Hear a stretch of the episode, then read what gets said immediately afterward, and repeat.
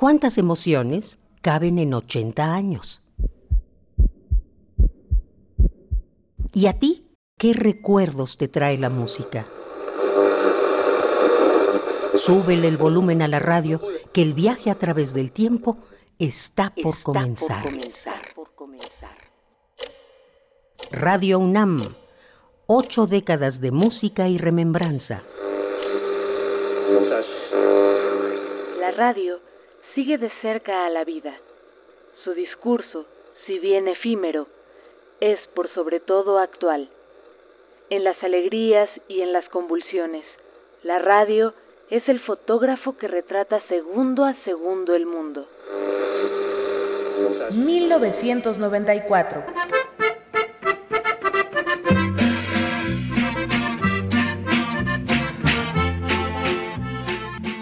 El primero de enero entra en vigor el Tratado de Libre Comercio de América del Norte.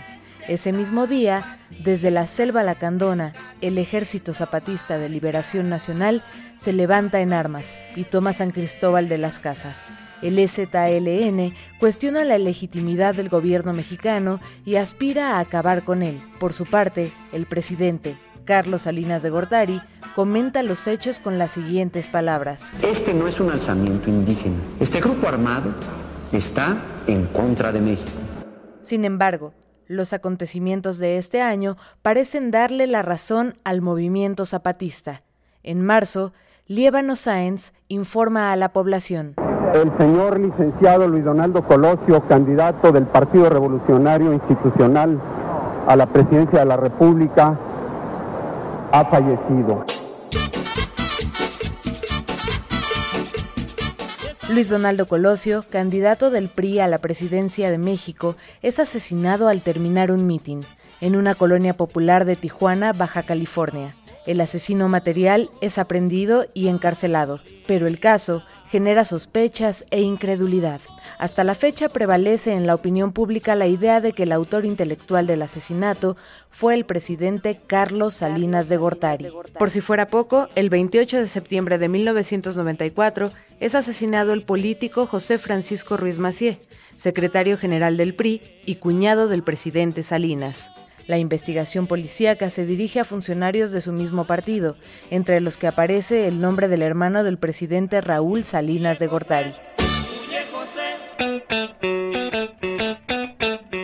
A finales de 1994 asume la presidencia Ernesto Cedillo. Se encuentra con un país dividido y con finanzas mermadas. Su primera medida es ajustar la paridad del peso con el dólar y devalúa la moneda, provocando una crisis conocida como el efecto tequila, que tiene repercusiones en diversos países. Inmediatamente, el expresidente Salinas hace responsable a la nueva administración y esta al gobierno saliente. De modo particular, ensombrece este año una tragedia de proporciones gigantescas, el genocidio de Ruanda, cuya población se dividía principalmente entre los Hutus y los Tutsis. La tensión entre estas etnias había crecido con los años y, en la radio, circulaban discursos de odio contra los Tutsis.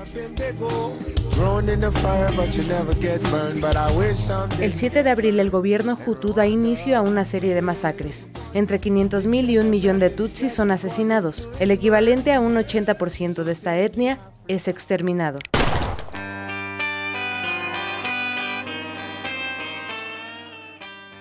En 1994, debido al levantamiento zapatista, Radio UNAM abre la serie de transmisiones en vivo Chiapas, Expediente Abierto.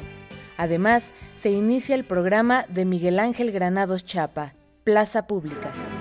Radio Universidad presenta Plaza Pública con Miguel Ángel Granados Chapa. Un programa de análisis, reflexión y polémica sobre la política y la cultura en nuestro país.